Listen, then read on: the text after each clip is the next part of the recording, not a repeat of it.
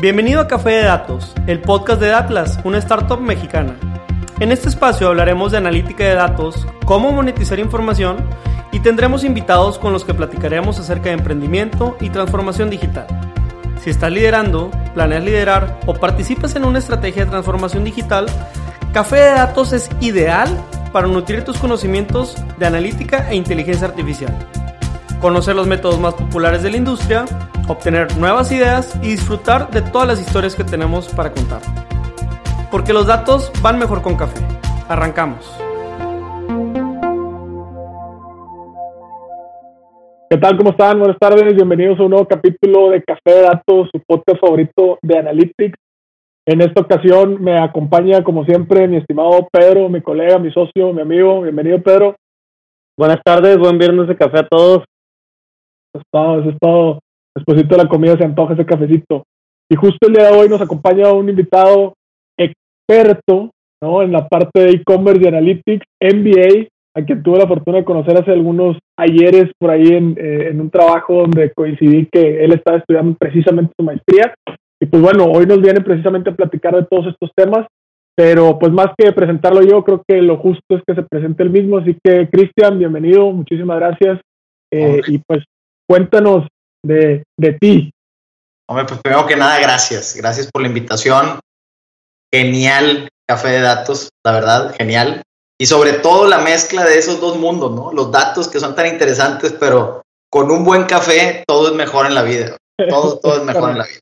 Eh, coincido, coincido. Pues bueno, eh, ya un ratito en estos temas de, de, analítica, un poco en temas de comercio electrónico, eh, comercio regular, la parte retail también ha sido parte de, mi experiencia profesional. Y, bueno, pues orgullosamente ingeniero en sistemas de, profesión, eh, este, una super carrera que el TEC decidió cortarla de su, de su eh, oferta. Este, yo creo que era, era tan padre la carrera que prefirieron dejar para pocos el gusto, de, el gusto de ser ingeniero en sistemas de información. Este, padrísimo, ya con algunos años en, este tema. Y, bueno, pues vamos a platicar, vamos a platicar. El, el, mundo del comercio electrónico creo que cada vez más suena, aunque tiene muchos años, sobre todo en Estados Unidos, en México creo que es un tema que está en boga, es un tema que, que atrae a mucha gente y sobre todo en estos tiempos, ¿no? Tiempos, tiempos de cambios interesantes, eh, y que mucha gente ha volteado a ver un poquito forzado y ha encontrado ciertas bondades eh, en, este nicho, ¿no? Que es un nicho muy padre. Entonces, pues platiquemos, vamos a platicar. Oh, perfectísimo, bienvenido. Muchísimas gracias, Cristian, por el, por el tiempo, por la disposición. Y claro, nada más antes de introducirnos ahora sí que al tema, tenemos algunas preguntas, este, pues ahora sí que obligadas para los invitados. Y esta primera pregunta es de las más difíciles. Si te pudieras tomar un café con cualquier personaje de la historia, ¿con quién te lo tomarías y por qué? Eh, una, una pregunta muy interesante y aunque se me vienen muchas, muchas personas a la cabeza, al final de cuentas, pues el café, pues es algo que se disfruta, ¿no? Para, para platicar y sacar y, y, lo, y siempre lo relaciono con temas de anécdotas. Y, creo que eso es lo que más se disfruta en, el tomar café. Más allá que te mantenga activo y vivo, es lo que puedes poder provocar con la gente. Yo soy fan del cine mexicano. Me, encanta el cine mexicano y más el, cine de la época de oro. Y para mí un súper personaje este, en este tiempo era Tintán. Tintán se me hace pues el mejor cómico de todos los tiempos en, México y, y, bueno, tenía un estilo y tenía una comedia y era una, una persona que fue disruptivo dentro de, de su momento, ¿no? Eh, digo, hay miles de anécdotas que giran alrededor de él, incluso que hasta los Beatles lo querían en una de sus portadas, en un disco, entonces dices, esta persona debe tener miles de cosas que contar, ¿no? Eh, un tiempo donde México era lo máximo en el mundo, donde creo que dimos una gran proyección como país. Entonces, si pudiera tomarme un café con él, le preguntaría, pues, oye, ¿cuál era tu visión de México? ¿Para dónde iba México? ¿no? Y, creo que retomar un poquito de esa visión y, poder enderezar un poco el barco, ¿no? De, de lo que ese momento representó para, pues, para este país, ¿no? Muy importante. Muy cómico, muy familiar también, un, personaje que incluía toda su familia en todas sus películas y en sus proyectos, entonces pues también convivo con algo de ese tipo de, de valores, ¿sí? La familia muy importante y bueno, pues se ha de saber todo de todo de ese momento del cine. Entonces, Tintan sería con quien me tomaría el café. Oye, qué fregón, qué fregón. Y es, y es un gustazo, fíjense cómo estamos escuchando ahora gente que hace referencia a personajes mexicanos. Hace un par de episodios Pedro tuvo la fortuna de entrevistar a Pedro Luis de Hey Banco y también hablaba de un personaje, específicamente una mujer mexicana. Entonces, qué, qué chido, qué fregón. Ya hemos entrevistado a la gente y pocos han hecho referencias de mexicanos, pero qué fregón, qué bueno. Muchas gracias, Cristian, aquí por, por compartirnos. Ahora, para ir entrando ya en calor en el temita y todo, eh, pues justamente una de las primeras preguntas con las que queremos abrir aquí el, el, podcast es precisamente que nos cuentes, ya nos introdujiste esta parte de que de profesión eres ingeniero en sistemas, pero cuéntanos un poquito en el tema profesional, cómo de sistemas llegas a la parte comercial, compadre, o sea, de, de sistemas que a lo mejor es un tema un poco más eh, de, de, back office al tema comercial, que es ahora sí que la, la punta o el frente, ¿no? Mira, es una, es una realidad, ¿no? O sea, puedes parecer bicho raro en los dos mundos, porque pues típicamente el ingeniero en sistemas, como bien lo comentas, pues está en el back office y, pues, pues, no sé, los lentes, que te gusta Superman y te gusta todo este tipo de temas, luego, luego se, se encasilla y es, y muy rápido, ¿no? Que eso suceda. Y, y la verdad, el, creo que las experiencias laborales me fueron ubicando y poniendo opciones para poder llegar al mundo comercial. Cuando empiezo, la verdad, yo siempre pensé que iba a estar atrás de la, de la computadora programando. Este, sobre todo el, el giro que más me gustaba, pues el tema de la información, la, verdad, ingeniería en sistemas de información, eh, mucho apego al, análisis. Entonces, empieza mi, mi carrera profesional eh, muy enfocado en la parte de, de analytics, este, con empresas pues, que ayudaban a las empresas ¿sí? como partner a poder ayudarles a tener mejores procesamientos de su información, poder obtener mejores eh, insights de la información que ya tenían, pero un rol muy interesante que tenía la empresa donde yo trabajaba, pues éramos buenísimos para maquilar, pero no entendíamos el contexto del dato. ¿sí? Al final de cuentas, la preocupación ingenieril de que cuadrara el, el modelo, pues era altísima. Pero al ver al usuario que utilizaba su información y que decía, esto me está sirviendo para hacer tal decisión, tal inversión, tal cambio en mi cadena de producción, era algo que era un momento casi mágico, ¿no? Porque veías el, ese, ese instante en donde el usuario decía, ya sé qué voy a hacer. Entonces, creo que eso me fue orillando también a querer entender más ese proceso. Decía, oye, si puedo construir que el dato lo tengas de una manera sencilla, pues bueno, ¿Cómo puedo aprender de ese entendimiento? ¿Cómo puedo tener mejores habilidades para sacarle valor a los datos y tomar otro tipo de decisiones? Porque pues eran decisiones que beneficiaban a muchos, a la empresa, a sus accionistas, a las familias de los empleados, y a contratar más gente, y llámale como tú quieras, ¿no? Desarrollo de proveedores, etcétera. Entonces, poco a poco, dentro de esta misma empresa, eh, con, una iniciativa de buscar más clientes, buscar más proyectos. Empezamos a manejar la parte comercial también como un, rol de ingeniero de ventas. Entonces te vas metiendo más con los clientes, los vas entendiendo más, los vas ayudando con los datos. Y bueno, eso me fue dando un perfil también a, oye, pues este mundo comercial, pues no está tan distante de la información. tiene, tiene mucho sentido que estén juntos. Y poco a poco me fui ubicando hasta llegar pues a la parte de retail y poder pues tener mucha más interacción con la información y nunca me despegué de los sistemas. Eh, un usuario, si no entiende bien la interacción de sus herramientas principales, que hoy en día son los sistemas, pues batallas un poquito más. Entonces, entender esas conexiones, entender cómo funcionan la parte de atrás de, cómo está todo interconectado, pues te ayuda a poder tener un mejor acercamiento, una mejor decisión o un, incluso un mejor, una mejor petición a los equipos que se encargan de ese back office. Y bueno, pues me ha servido para poder tener ahora pues mejores insights, entender mejor la información, pero pues también sé cómo pedir un poquito mejor lo que necesito, ¿sí? Por entender ese background. El, el, tema, el tema como ingeniero en sistemas del futuro en ese 2003, 2005, de lo que iba a ser el comercio electrónico era algo que me llamaba la atención muchísimo.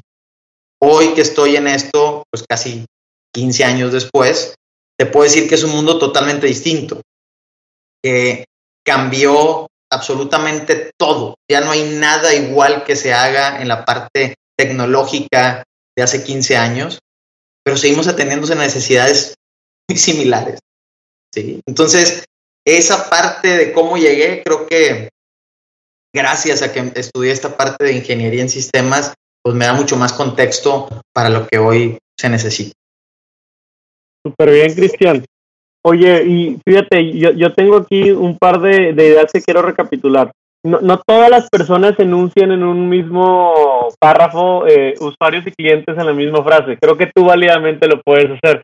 Una cosa es conocer a un cliente y otra cosa es conocer a un usuario. Y permíteme diferenciar, yo también vengo del mundo retail, ¿no? Yo, yo estuve más de siete años ahí. Cuando centramos las decisiones en el cliente, nuestro, nuestro trabajo en una tienda tradicional o en un eh, anaquel, pues es vestir el anaquel, decidir cómo va a ser el recorrido, tratar de poner estímulos y me acuerdo mucho, ¿no? Si, si vendes dulces, pues esta escena de, de una niña y le ponen los dulces y los huevitos Kinder ahí abajo, ¿no? Para que los alcance a ver a su nivel. Para que los alcance, ¿cierto? Ahora nos toca evolucionar y pensar en usuarios. Un, usuario, pues yo no lo puedo ver en la tienda, cómo está recorriendo. Yo no puedo ver de pronto cómo viene vestido. Yo no puedo ver si, trae carteras, si trae bolsas, si viene en coche, si viene caminando. Un usuario es al final de cuentas una nomenclatura de datos en un portal, ¿verdad? Entonces, ahora me encanta cómo lo platicas, porque partiendo de las necesidades humanas, pues entendemos que esta necesidad de cliente es muy similar a esta necesidad de usuario, de usuario de e-commerce, pero con el complemento de que este usuario de e-commerce es un poco más exigente, permítanme llamarlo así, porque yo en dos segundos puedo contrastar. O sea, ya no te tengo que decir, híjole, seco a qué precio está aquí tal cosa. Permíteme tantito, me voy a echar en una hora una vuelta ya, reviso el precio, qué tal me atendieron y si me trataste mejor aquí, regreso. No, no, no. Dos clics, dos patadas y ya estoy contrastando.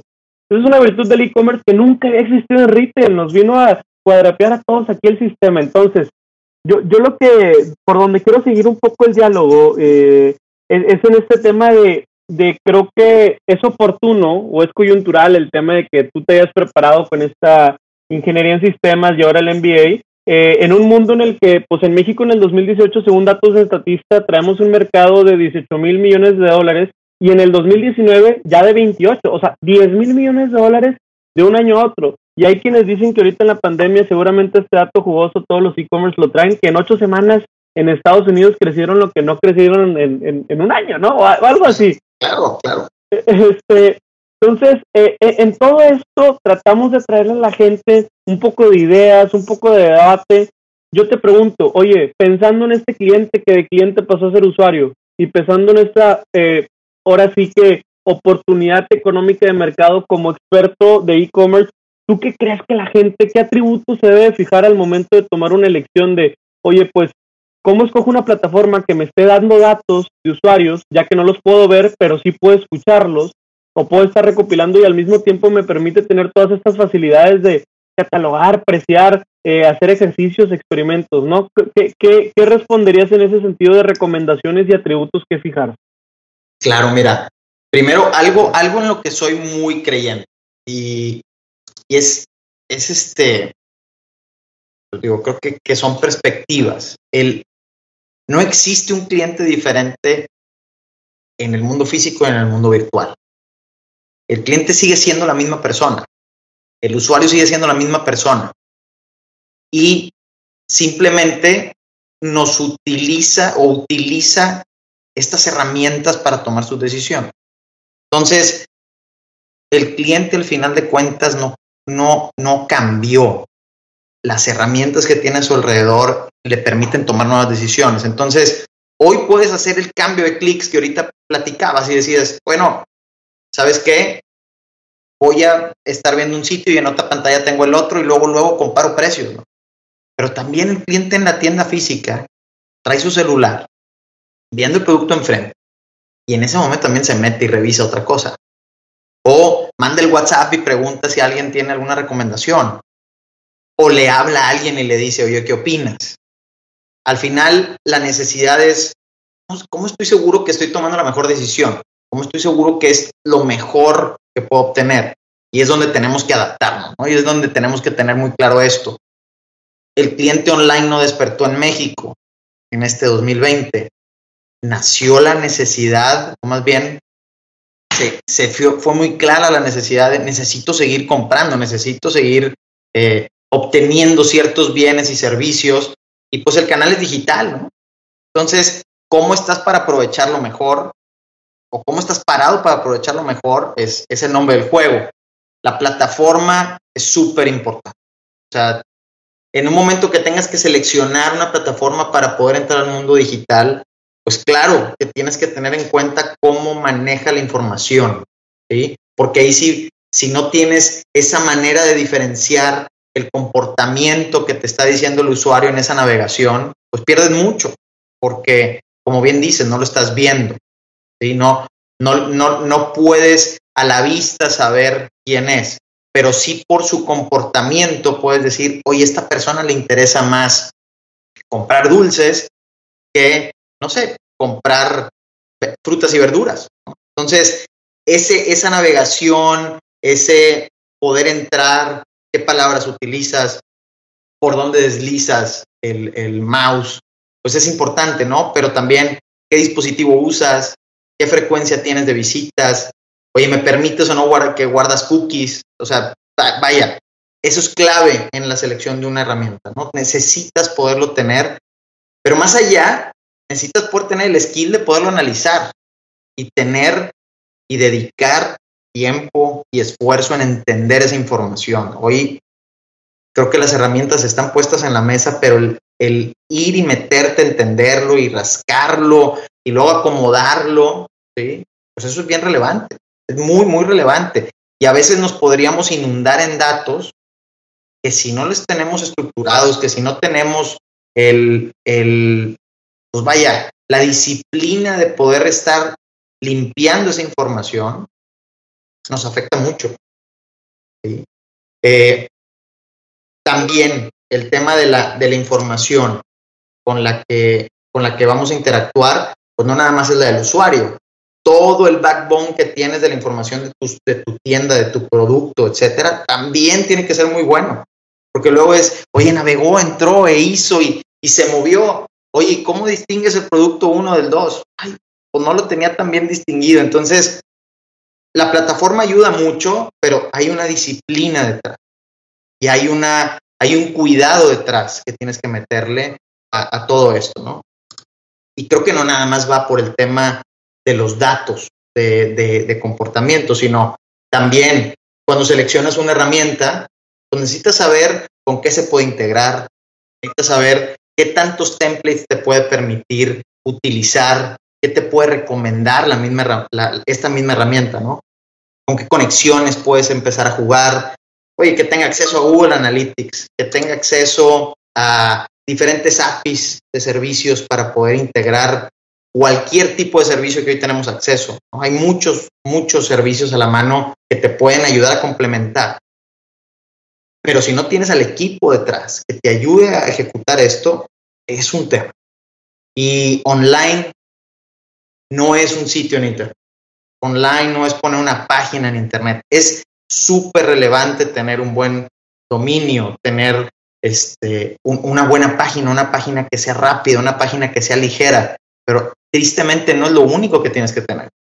Si no tienes un buen equipo detrás, si no tienes gente de negocio si no tienes gente que entienda el producto, que vibre con el producto, que vibre con vender, va a ser complejo.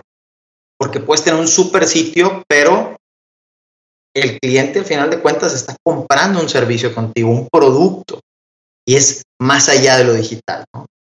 Entonces, sí, eh, por ahí más o menos se contesta un poco la pregunta. No, está perfecto y, fíjate que nos encanta cuando suceden este tipo de cosas durante las conversaciones, porque acabas de hacer énfasis en tres ocasiones de algo que nosotros mismos hablamos en, en diferentes conferencias o en foros que nos ha tocado estar eh, presenciales, ¿no? Pre-COVID y ahorita pues digitales, pero este tema de la cultura y las personas como la base para que esa tecnología funcione. Porque mucha gente se deja llevar por eso, oye, es que es la plataforma de moda, o es la plataforma número uno del mercado, o es la más cara, y entonces pues esa me la traigo y pretenden que por arte de magia o por simplemente hacer esa inversión, pues ya de pronto, como dices tú, oye, todo lo demás complementario que tiene que ir se va a solucionar solo. Como si la plataforma llegara y te pusiera el equipo y te pusiera todo bien bonito y te diferenciara los SKUs y todo. Pues no, o sea, hay muchas cosas, ¿no? Y de pronto también nos hiciste eh, recordar eh, en ese sentido eh, algunas de las cosas que nosotros también valorábamos de, las integraciones, por ejemplo, de, oye, tengo mi tienda en línea, pero esta, por ejemplo, plataforma me deja integrarme y ponerla en Instagram o ponerla en Facebook, que fue algo que a nosotros como que nos, nos movió mucho cuando en nuestro marketplace, por ejemplo o las pasarelas de pago, que es un tema, las pasarelas de oye, acepta una, dos, treinta, cuarenta, este, cuáles sí, cuáles no, de todo el tema, y luego aparte, pues, de coberturas geográficas, etcétera, ¿no? De pronto si puedes pagar desde el extranjero. Entonces, no, nos encanta ese, ese como, pues ahora sí que, que le pusiste ahí la visión holística a esta parte de, de cómo hacerlo, ¿no? No, claro, y, y, uno, y uno se puede ir con la finta, ¿no? O sea, oye, yo contrato alguien que me haga un sitio.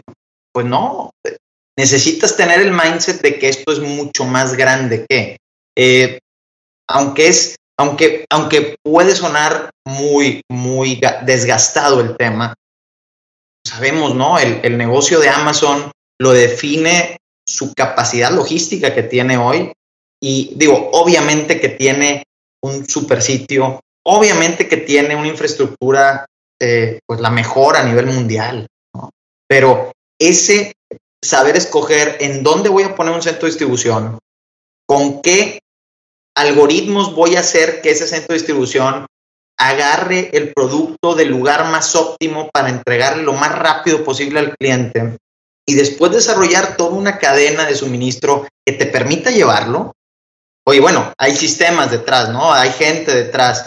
No es el sitio como tal. No es que no fue porque fue responsivo Amazon que pudo hacer eso.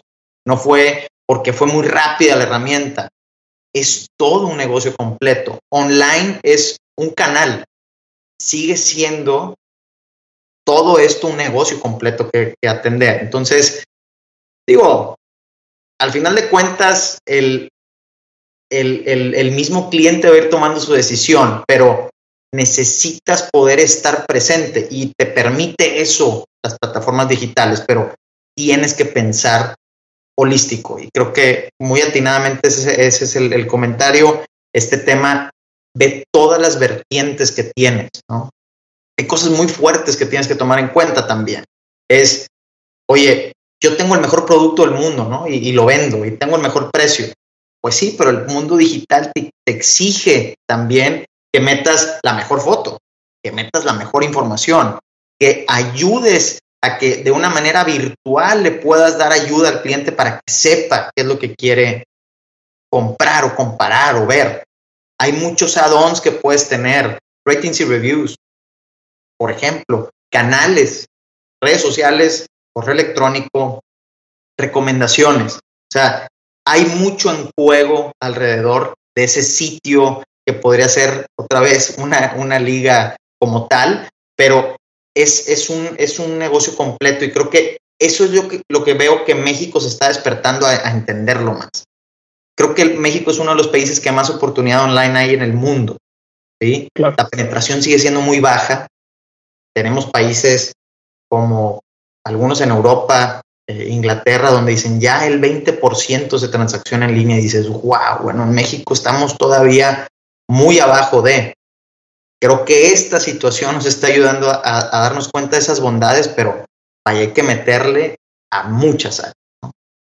Claro, Y creo que eh, justo estás dando pie a esta siguiente pregunta o, o, este siguiente tema que queríamos plantearte, que era esa parte de, oye, la coyuntura sin duda vino a, hacer el boom de la venta en línea, ¿no? Todo el mundo de pronto dijo, ah, pues yo tenía mi tiendita, ahorita voy a vender en línea y pues ya había gente ahí poniéndote tu tienda en línea por cuatro mil pesitos y pues ya supuestamente ya eras todo un e-commerce, ¿no?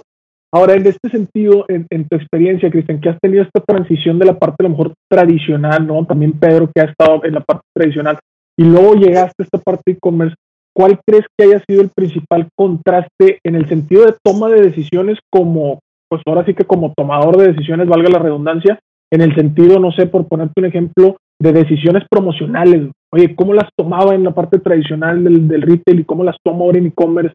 O a lo mejor en la parte de con qué datos ¿no? Me, me cuento dependiendo del canal. Hoy el canal tradicional me da X cantidad de datos, el canal de comercio electrónico ahora me da tantos. No sé cuál, eh, eh, o si tienes otro ejemplo, ¿no? Pero un contraste así que digas tú, y me sorprendió que de lo tradicional a lo digital esto cambió. Fíjate que algo, algo en lo que fuimos, fuimos criticados en su momento fue buscar ser omnicanal. Porque nosotros fuimos omnicanales en la experiencia que, he tenido, fuimos omnicanales desde el día cero, cuando en el, en el común denominador era distinto. Y, y bueno, oye, es que tienes que dar otros descuentos, tienes que dar otro precio. Otra vez, yendo a la premisa de que el usuario es el mismo, el cliente es el mismo, cuando lo impactas con diferente información y eres la misma la misma persona, el mismo vendedor, pones en un, en un aprieto al cliente y dice, oye, pues, ¿qué me, qué, me estás diciendo? ¿Qué información me estás dando? A veces podrías poner a competirte contra ti mismo en una promoción que se cruza o que se enfrenta, sobre todo en la parte de precio. Creo que el precio es de las primeras variables que el cliente voltea a ver. Está la calidad, está la cantidad, porque también pues por mejor precio que tengas y no hay inventario, pues no vendes nada, ¿no? Si no puedes entregarlo. Pero al menos no pones en un predicamento al cliente decir en dónde tengo que comprar. Creo que hay otras promociones que se pueden sumar a decir, quiero empezar a impulsar más el canal digital versus el canal tradicional para empezar a tener un poquito de más tracción. Pero no toques el precio. El precio el precio del producto y es, y es, está muy ligado a tu estrategia que tengas, ¿no? Entonces, eh, eso nos ayudó mucho. Creo que algunos, algunos competidores tuvieron, pues, y competidores me refiero a muchos sitios en línea, pues tuvieron esa, esa bronca, ¿no? Y poco a poco se han ido homologando a decir, mi estrategia de precios se va apareciendo más, ¿no? Eh, ¿Qué tipo de datos nos ayudan a tomar decisiones en los dos mundos? Pues si ya tomamos decisiones de medir tiendas iguales, si empezamos a tomar decisiones de medir ritmos de venta, si empezamos a medir cómo me está yendo contra mi plan de ventas, pues tenemos que tener el simming de este lado. O sea, oye, pues tengo que empezar a medir mi crecimiento, tengo que empezar a medir o generar un plan. Oye, es que esto es incierto y no tengo idea cómo va a estar. Pues hay que empezar a dibujar los escenarios y tener siempre algo contra qué comparar, ¿sí? Incluso el desempeño entre los negocios en los diferentes canales, pues son necesarios el, poder ver esas comparativas en tendencia. Oye, no voy a comparar el crecimiento, pero voy a comparar cómo se va comportando, porque pues obviamente estamos jugando con peras y manzanas, ¿no? Porque esto está creciendo y el otro es más estable, pero tenemos que ver esa tendencia. Si yo empiezo a ver que mi tendencia, aunque sean de muchísimos dígitos ese porcentaje, si empiezo a ver que la tendencia cae cuando el negocio tradicional sube, algo está mal. Tenemos que tener ese, tipo de comparativo. Las cosas que no podemos medir en el, en el canal tradicional, tenemos que hacer todo el esfuerzo posible por convencer de lo que sí puedo medir en, el, en la parte digital, llevarlo allá. ¿Sí? ¿Cómo? ¿Cuántos clientes entran a la tienda? No con una estimación, sino con una realidad. ¿no? Eh, ¿Cuántos tuvieron intención de compra? ¿Cómo convierto? todo, toda la parte digital te ayuda a poder obtener esta información. Pues ahora el mundo físico dice, oye, yo también quiero, yo también puedo empezar a tomar X o Y decisión si pudiera tener estos datos, ¿no? Incluso, pues hay muchas ofertas ahora de, empresas, digo, Amazon Go lo, ha puesto mucho en el, en el radar, ¿no? Cada vez hay más equipo y hardware que busca poder medir en un ambiente físico cómo son los comportamientos de navegación de un cliente en el mundo físico. Yo hoy tengo la capacidad con cualquier herramienta digital de saber cuáles fueron las páginas navegadas, dónde pasó más o menos tiempo el cliente, eh, sobre qué productos o atributos dentro de la página el cliente gasta más su tiempo. Estamos tratando de llevar eso al mundo físico y decir, oye, pongo cámaras, pongo sensores y empiezo a ver los movimientos y trato de emular el mundo digital en el físico. Entonces, creo que nos abre mucho los ojos a indicadores, este gran volumen de información, pero mientras más eh, eh, equiparables podamos tener estos comparativos o estos, estas cifras entre los dos mundos, vamos a tomar mejores decisiones.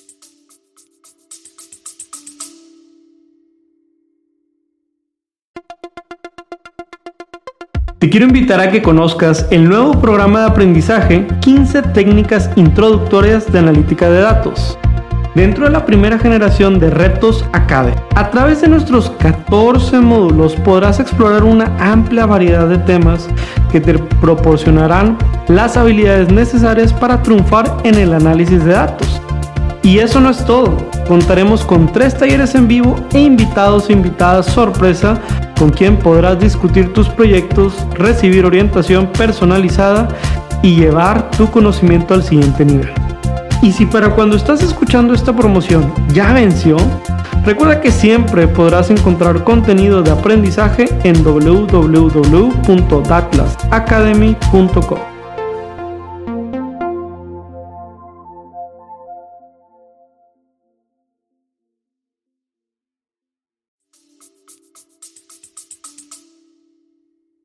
Súper, súper bien. Estoy, estoy muy consciente de, de, lo de los datos que mencionas. Digo, nosotros al final nos, apasiona este mundo y, y de los, o sea, finalmente un dato es una abstracción de lo que sucede en el mundo real, ¿no? No importa el canal donde, donde haya sucedido. Y me quiero remontar un poquito a lo que mencionabas, el, ser omnicanal, ¿no? Ser omnicanal como misión de empresa o ser omnicanal como misión de compañía muy distinto a soy una compañía que mi propósito es lanzar una app, ¿verdad? Ser omnicanal significa tener ese nivel de atención, tener ese nivel de asertividad y tener ese nivel de servicio, si lo podemos generalizar así, en otros canales además del canal tradicional donde operas, ¿no? Y, creo que ese es el verdadero reto. Coincido también con que en México México se está despertando, pero pero de pronto también, ¿no? Acá, acá el, chiste de retail es que cuando de pronto la primera vez que empiezas a catalogar jamón y, queso, oye, la persona que está en la tienda, eh, el category manager, ¿no? Que muchos eh, tiendas de retail o el capitán de esa categoría, oye, no, es que me estás canibalizando. No, o sea, yo estoy cayendo 5 o 10%, pero eso que yo estoy cayendo lo estás creciendo en e-commerce. O sea, pues es que ahora, quien iba a la tienda, pues ahora tú, tú me lo estás llevando. Entonces, ¿qué onda? ¿Me tiro la maca? O sea, ya alguien está vendiendo por mí, yo ya no necesito tener tienda. Entonces, a, donde quiero llegar es que justamente este, este paradigma, si lo queremos llamar así, con, un poco de ironía, pues este es este punto en el que entender que el terreno digital es un terreno que, que viene a ser otra unidad, otro canal de venta, y pues bueno, que naturalmente el usuario va a ser el que al final tome la decisión. Si sigo yendo a la tienda porque me gusta ser esa persona que vea la calidad del producto, oye, frutas, a mí me gusta ver el, aguacate para la carne asada que lo consuma bien. Oye, la cebolla, eso no se lo voy a ceder a ningún shopper de ninguna aplicación. Pero por otro lado, detergentes, eh, pastas de dientes y así, eso sí te lo cedo. Oye, pues qué vergüenza andar cargando ahora que ni me dan bolsas, andar haciéndome bolas, ¿verdad? La comodidad para mí, ahí lo, lo, lo disfruto. Entonces, eh, una de las, de las partes o, o, o de retail más importantes es justamente hablar de segmentación, ¿no? Y hablar de oye, tengo mi segmento aquí, no sé, en el mundo tradicional tengo mi segmento, la persona que llega en familia o el muchacho que lo quiere resolver todo solo o el ama de casa que quiere una asesoría, etcétera. Y en el mundo digital, pues vendrán los segmentos diferenciados. Ahora, cuando segmentas en el mundo tradicional, pues es bien fácil, ¿no? A lo mejor segmentos por pasillos, segmentos por tamaños, de pronto tienes el de 500 mililitros para la persona que quiera salir del apuro, o tienes el bidón de 3 litros o, algo más grande para la persona que se quiera abastecer. acá en el mundo digital, ¿qué consejos o qué tips nos darías para, imagínate este viaje, ¿no? Ya tengo los datos que ahorita Cristian nos recomendó, ya tengo la plataforma, ya tengo los rituales, eh, perfecto. Ahora con todo eso, ¿qué debo hacer? ¿Cómo convierto eso en una segmentación o cómo convierto eso en una mejor oferta para la persona? Totalmente. Y, la segmentación y personalización está muy de la mano y es, es algo fundamental.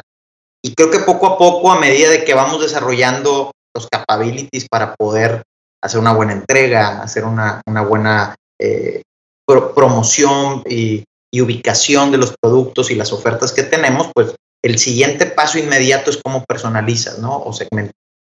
El, el hecho de poder saber por los hábitos del usuario, estos hábitos que muchas veces aquí un, un, pequeño eh, un pequeño secreto que, que, hemos visto del cliente, ¿no?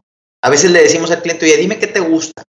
Ah, pues sabes qué, me gusta eh, conocer de arte, me gusta conocer de películas, y me gusta conocer de música. Pero su comportamiento te habla que le gusta ver eh, mucho más libros que cualquier otra cosa. Y le gusta ver más plantas que cualquier otra cosa, porque en su comportamiento lo demuestra.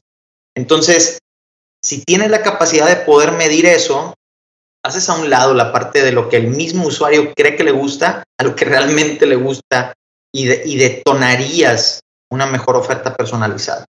Entonces, pues claro, las herramientas que te permitan poder decir en dónde se encuentra el cliente, cuánto gasta ese cliente, en dónde gasta más, en qué tipo de artículos podría ser más probable que suceda algo, que puedas tener su nombre, que puedas tener su edad, sus, demográficos como tal, pues te permite nada más en un saludo, te permite en algún acomodo en alguna fotografía cambiar radicalmente la experiencia del usuario.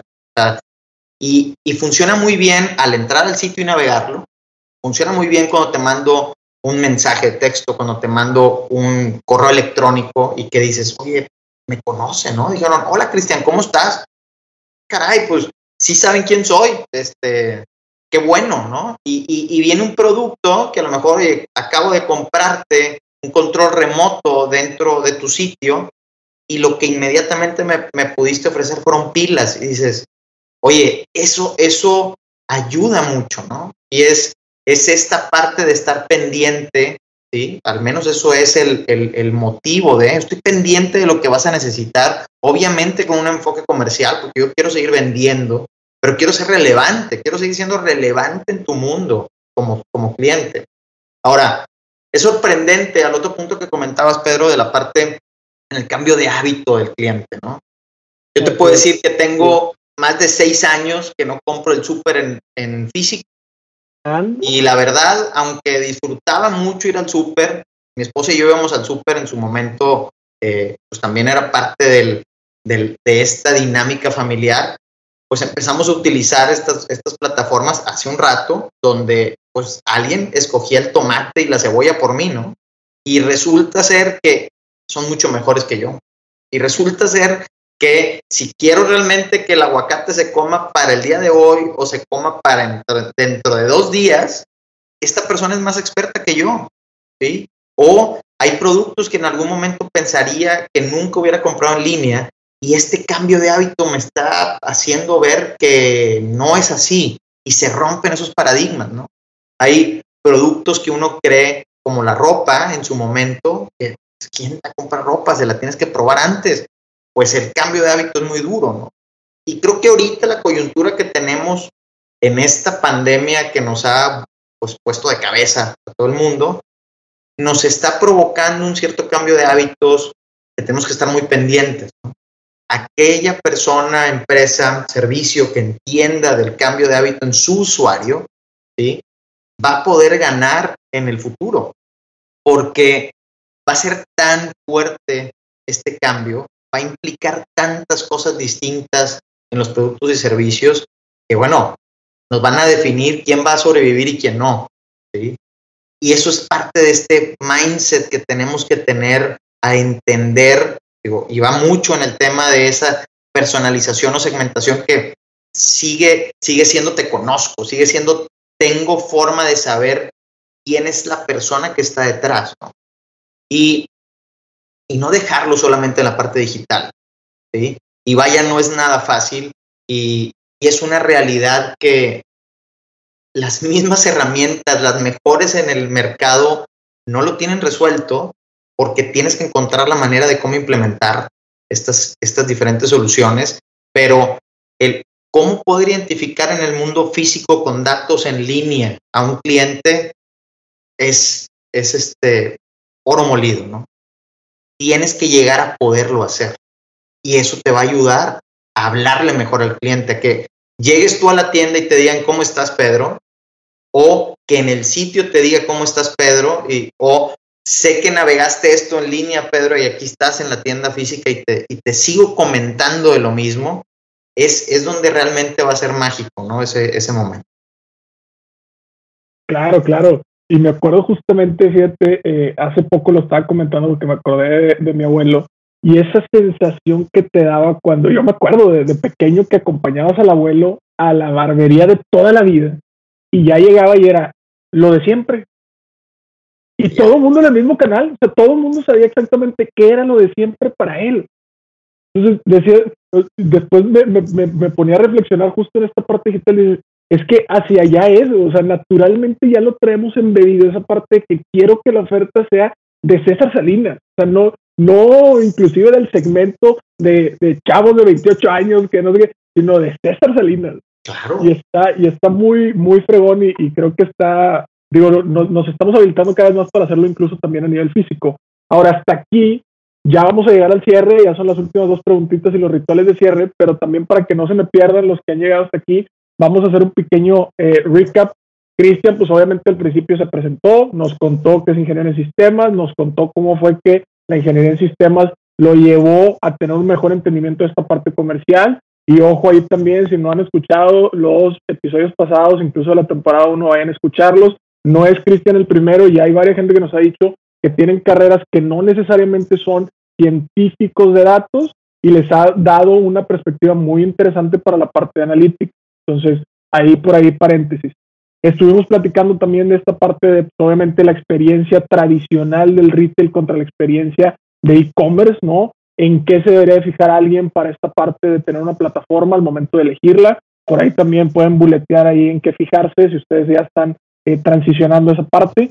Y también nos habló de la toma de decisiones entre uno y otro, ¿no? Esta parte promocional, esta parte de segmentación, eh, esta parte de los datos, incluso de cómo eh, de pronto el canal tradicional le envidia al canal digital, ¿no? Y quiere también tener esa capacidad de información.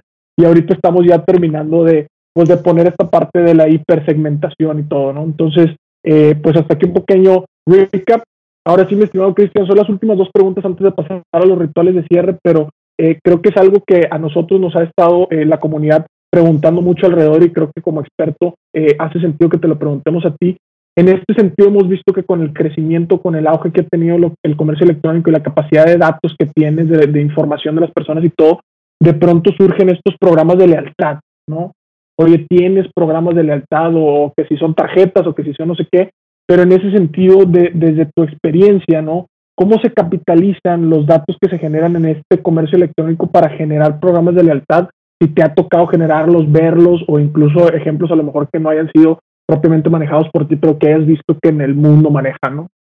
Fíjate, en, la parte de programas de lealtad, eh, aunque, aunque me han tocado verlos en, en ejecución, pues como si el programa lo que está buscando es tener esta personalización y segmentación, porque era el, era el vehículo que te permitía poder conocer un poquito más y poner esa etiqueta, esta transacción fue de esta persona.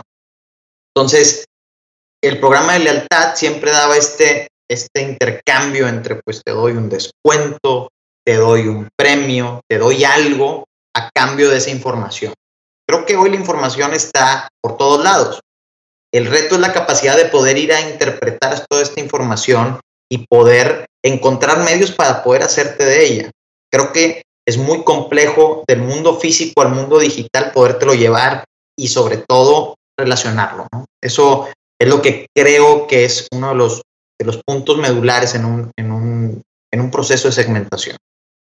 El programa de lealtad, aunque te entreguen los descuentos y beneficios y mejores precios del mundo, lo que realmente al final del día quieres es que te conozcan más. ¿sí? Y eso ahorita que mencionabas de cuando uno de nuestros abuelos iba a la barbería, eso es lo que realmente estás buscando. Y no porque le dijeran, y eso es una opinión muy personal, ¿no? Pero no porque le dijeran a tu abuelo, ah, lo de siempre, tu abuelo iba a pagar menos dinero por eso. O le iban a dar un descuento por eso. Realmente el valor agregado está en que te conocía y que sabían lo que querías. Es más, si te dicen ahorita lo de siempre en la, en, el, en la peluquería donde acudas y te cobran un poquito más, a lo mejor hasta dices, vale la pena y lo pago. Entonces, el programa de lealtad debe desasociarse con el tema de siempre estar buscando un beneficio adicional en precio promoción. Tiene que enfocarse mucho más en el tema de personalización. Y muchos de nosotros lo estamos pagando el, el, el, el, que sepan eso de mí, me puedan hacer mejores recomendaciones. La gente está dispuesta a pagar más. Hace poco estaba leyendo sobre un nuevo programa que tiene Amazon de, que, te ayuda a armar tu guardarropa y pagas 5 dólares al mes por ese servicio. Que bueno, en la foto sale que es una persona que está atrás de ti revisando. Yo creo que es un algoritmo, pero bueno, este, no creo que ahorita no lo voy a saber. Pero la gente está dispuesta a pagar más si tu oferta de valor es, está más atinada. Entonces, no dejarnos ir con la finta de el, el, el premio es el descuento y eso es lo, o el, la tacita con, el, con la marca, este, o la pluma, o la libreta, o el 1% de descuento que me vas a dar al final del año si yo cubro una cuota. Lo que el cliente va a valorar es si le das valor en su, en su proceso. Si algo es distinto y personal o simplemente si me resuelves algo. Y eso creo que si ahorita nos cobran más Netflix, lo vas a pagar, porque Netflix te ofrece las películas que te gustan y te va leyendo más, ¿no? Y a lo mejor no vas a poner tanto ese pero. Entonces, a todo aquello que quiere implementar un programa de lealtad, pues tienes que, tienes que tener bien claro el que si ya vas a estar dando ese descuento, la información la utilices, pero con el mayor celo del mundo. Pero que realmente lo que va a generar la lealtad es ese, ese valor agregado que le vas a dar en la experiencia. No siempre el cliente quiere un descuento. Quiere mejor precio, quiere mejor trato, quiere mejor producto, lo quiere más a tiempo. ¿sí? No es solamente es, eh, una transacción en que veas un negativo adicional. A veces el sobreprecio te lo demuestran porque lo, tuviste la capacidad de conocerlo. Entonces, yo me iría más por ese lado. Si te si te enfocas en obtener esta información porque no tienes otra forma de hacerlo, hazlo, pero aprovechala y personaliza. Excelente, excelente. Me, me, encanta porque muchas veces en este podcast terminamos hablando de datos sin querer, de información y, y vaya, pues es materia. Es materia que sea cuando toquemos retail, cuando toquemos al consumidor o cuando toquemos también a temas de e-commerce y me gusta mucho todo este contexto. Ya, ya por último, Cristian, eh, pues de pronto por ahí nos parábamos a ver la película de Volviendo al Futuro, la 2, no sé si la vieron, la 1, 2 o 3, que es este cuate que, que, ya sabes, va a viajar en el tiempo en un coche padrísimo que se llama el DeLorean y, y llega de pronto al, al 2030, ¿no? Y le ponen así como ir a una plaza comercial en donde pasas enfrente de un cine y sale el tiburón, ¿verdad? O llegas enfrente de una tienda y baja una cajita y te dice por tu nombre y te ofrece lo que quieres, etcétera, etcétera.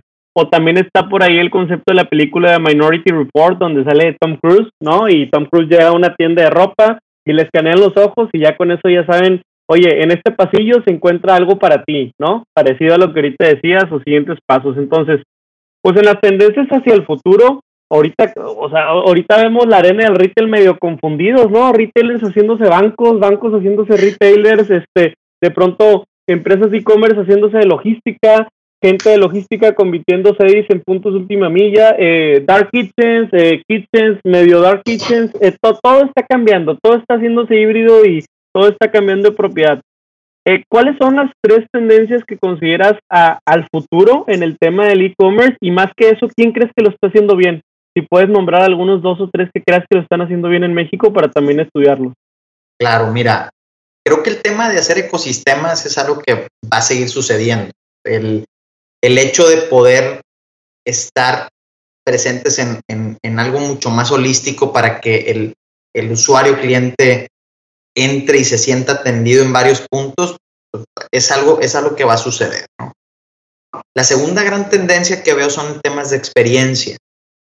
Yo sí estoy convencido que lo físico no desaparecerá. Al final, al final del día somos humanos y, y nos gusta la interacción. El, el tema de, de ser un, un, ser que necesita eh, la compañía, el, el entendimiento, el, el, conversar. Este es, esto que estamos haciendo ahorita, aunque no estemos en, en, la en el mismo lugar, es esta convivencia y es algo que no puede entregarnos un algoritmo, ¿no? Entonces, eh, estoy convencido que la experiencia va a ser algo que marque mucho. Entonces, hay muchas marcas que han hecho cosas súper alocadas, en donde es una tienda de Nike, cambia todo su concepto, no vende productos, sino lo pruebas. Y vas y corres y usas y dices y vives el producto y dices, ok, ahora sí ya, listo, estoy listo para comprar. Entonces, creo que eso, eso nos, va, nos va a marcar hacia adelante, ¿no? Y eso es lo que veríamos en el, en el DeLorean también, si nos pudiéramos subir a la máquina del tiempo. Y, y bueno, un concepto que, que también, aunque es algo posiblemente dado o que todo el mundo pudiera decir, ah, es muy obvio, creo que el tema de integrarse en, en, toda la cadena de valor, eh, obviamente desde lo más atrás que puedas, desde estar lo más cerca de la materia prima y el producto, ¿sí? que las muchas empresas están integrando hacia atrás, pero también estar buscando poder llegar hasta el cliente final, porque tocar al cliente te da el mayor insight de todos, ¿no? el cambio del producto, la mejora, lo que jala, lo que no jala, etcétera, pues también creo que vamos a empezar a ver empresas cada vez más integradas hacia ambos extremos de la cadena de valor. Entonces, eh, creo que también va a ir para allá. Es, es, un poco contrastante contra el ecosistema, porque el ecosistema te, te dice, vete a varios giros, pero también va a haber empresas que se van a hacer mucho más, este, mucho más amplias dentro de su nicho, ¿no? Eh, Hace poco veíamos una empresa en el canal, en el canal tradicional, eh, era una empresa que se dedicaba a comprar frutas y verduras desde el campo y esta empresa las empezó a traer hacia el cliente final a través de una plataforma. Entonces dices, bueno, pues estás integrándote en lo mismo. Pues no vende eh, dulces, no vende refrescos, no vende otra cosa, pero está encontrando valor en tener control en ambos extremos. Entonces, eso, eso también va a ser algo interesante. Y, y, bueno, si estás viviendo en el negocio online, si estás o estás incursionando en el negocio online, toma en cuenta este, este tema holístico. recuerda que no nada más te quedes con la parte tecnológica, ¿sí? Porque eso va a marcar los siguientes 10 años. El que, el que no voltea a ver que si no entrega bien, que si no surte bien, que si no tiene el inventario, eh, no, no vas a poder sobrevivir, ¿no? ¿no? No vas a poder estar en donde quieres estar. Entonces, eso sería lo que podríamos ver en el DeLorean. Qué fregón, qué fregón. Muchísimas gracias ahí por compartirnos la, la visión, mi estimado Cristian. Y, y, sí, digo, nosotros también de pronto estamos investigando ahí tendencias, digo, también en nuestra rama y también en el comercio que, que se vienen bastante interesantes, sobre todo en el tema de experiencias, ¿no? De pronto, ya este año como que la gente decía, es que ya estamos hasta, hasta el tronco de experiencia, experiencia, experiencia, pero luego te das cuenta de cómo están retando el mismo concepto de experiencia y dices, no, es que sí es completamente nuevo, o sea, no es así como de nada más de, de discurso, ¿no?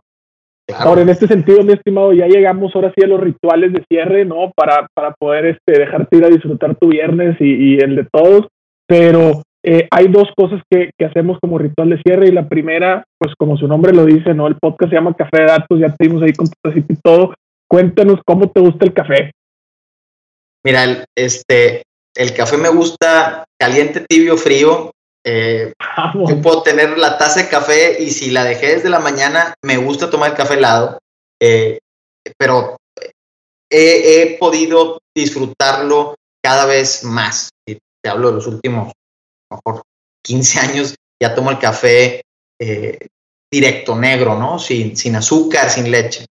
Pero, pero, me encanta el sabor del café.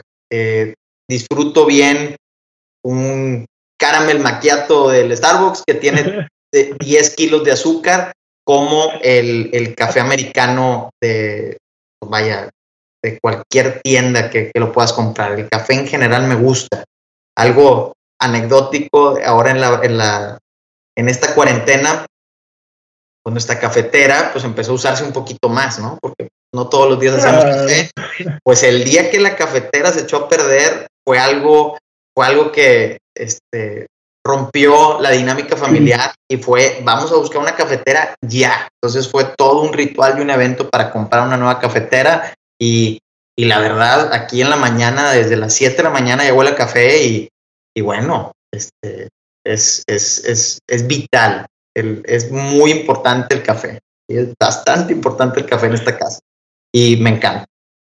Qué fregón, qué fregón. Y fíjate que eso es algo que, que, a lo mejor a los otros invitados no lo han mencionado y tampoco se los hemos preguntado, pero ese tema de la temperatura está, está chistoso. Me, me pareció bueno eso de que, oye, no, iba a estar frío, o sea, yo también soy de eso, la verdad. Si ya lo dejé, pues ya ni modo y ya me lo acabo, ¿no? No se puede desperdiciar ni una sola gota. Ah, vale mucho, vale mucho.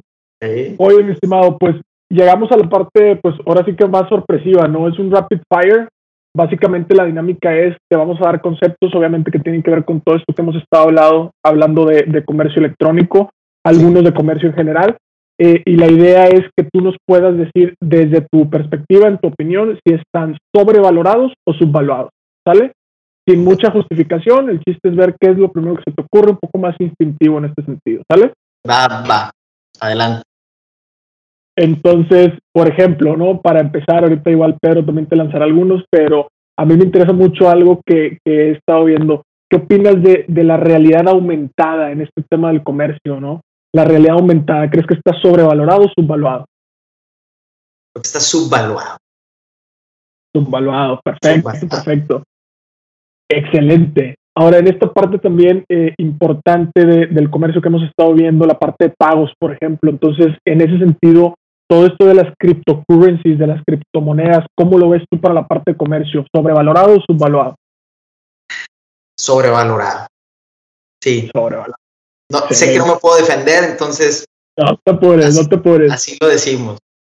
No te apures, no te. Ya después que interactúen con el, con el este, video ahí en el LinkedIn, ahí después ya les respondes, no te apures. Oye, en esta parte también importante que decías de la hipersegmentación, y justo acabamos de ver este gran documental de Social Dilemma. ¿Qué opinas de estos algoritmos de inteligencia artificial en la parte de comercio para, para este tema de personalización? ¿Están sobrevalorados o subvaluados? está subvaluado porque es, es, es poco el uso. Eh, eh, aunque ahorita estemos rodeados y pareciera que es, es poco el uso. No, no, no se están utilizando en todo lo que se pudiera. Perfectísimo, perfectísimo. En este sentido, Pedro, no sé si tú tengas algunos conceptos por allá. Sí, pues digo, parecido a lo que ya mencionamos, pero esta onda de la personalización o hiperpersonalización, ¿tú qué crees? ¿Que está sobrevalorado o subvalorado?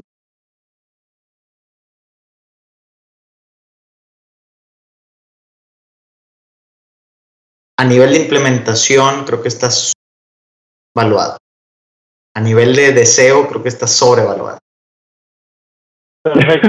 Y, y, en el y en el y una más digo, en el tema obviamente de e-commerce retail va de la mano, pero el tema en general de aplicaciones, aplicaciones para delivery, aplicaciones para hacer e-commerce, ¿sientes que todavía hay una oportunidad en el sentido de que está subvalorado o ya estamos hasta acá y ya sobran?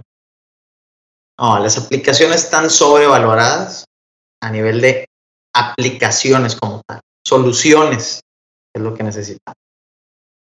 Perfecto, muy amable. Perfectísimo. En este sentido, Cristian, pues ya ahora sí que terminamos la dinámica de Rapid Fire. No sé si quieras cerrar con un último mensaje, alguna recomendación a gente que está entrando a la industria y pues también si, si quieres por ahí interactuar con la gente, pues tus redes sociales o dónde te puede seguir por ahí la, la raza, ¿no? Bien, pues digo, primero que nada, gracias. Un gusto tomar este café con ustedes. Es, es increíble el, lo que puedes aprender platicando con gente como ustedes. Y, la verdad, qué padre esta iniciativa y, mucho más, mucho, mucho más. Síguenlo haciendo y, y gracias por la invitación. A todo aquello, aquel, aquella persona que esté buscando hacer algo en la parte digital, atrévase a hacerlo. ¿sí? Es, el, es el mejor momento, es ahora. ¿sí? No, no, no, hay que, no hay que tenerle miedo a estos temas y empezar en el mundo digital no te implica hacer todo el desarrollo del mundo y contratar a todas las empresas del mundo y, software y licencias y equipo. Simplemente empezar a vender a través de WhatsApp es atreverte a hacer un poquito más. Lo que sí siempre tienes que cuidar es la experiencia Si te atreves a decir y dar un número de WhatsApp, tienes que tener todo listo para atender al momento que ese usuario te mande ese primer mensaje. Es, es muy relevante la atención. Lo mencionaba Pedro al principio, el usuario cada vez es más exigente y hay una amplia expectativa porque tenemos grandes competidores jugando en esta nueva arena digital que hacen las cosas muy bien. Y ahora sí es todo el mundo tiene que estar en ese, en ese orden. Las pizzas se entregaban al tiempo que quisieran y después de Domino's Pizza fue 30 minutos y eso es un mindset que tenemos ya. Entonces, hoy el mindset lo ha puesto en la mesa muchos competidores, muchos servicios. Entonces, teniendo en cuenta eso, teniendo en cuenta que nuestra promesa al cliente es lo más importante, cúmplela a través de todos tus canales, pero cúmplelo y, verás eso es lo que te va a ir ayudando a ir haciendo este, este proyecto cada vez más incremental. Y bueno, pues agradecerles de antemano el tiempo, padrísima experiencia, muchísimas gracias. No, hombre, muchísimas gracias a ti, Cristian, y muchísimas gracias a todos los que llegaron hasta aquí. Por ahí tendrán más información y algunas vías en la descripción. Eh, suscríbanse también por aquí a Spotify o la plataforma en donde nos estén escuchando. Y pues hasta aquí nuestra, nuestro episodio del día de hoy. Nos vemos ahí en la próxima. Muchísimas gracias, Pedro, también por acá. Gracias, señores. Hasta luego. Hasta aquí el podcast de hoy. Gracias por escucharnos. Puedes seguir disfrutando de tu café y aprendiendo de analítica de datos en nuestro blog, con más de 180 columnas acerca de analítica, emprendimiento y transformación digital. Visita blogdatlas.wordpress.com y disfruta del contenido. Finalmente, no olvides suscribirte a Café de Datos, el podcast de Datlas. Hasta la próxima.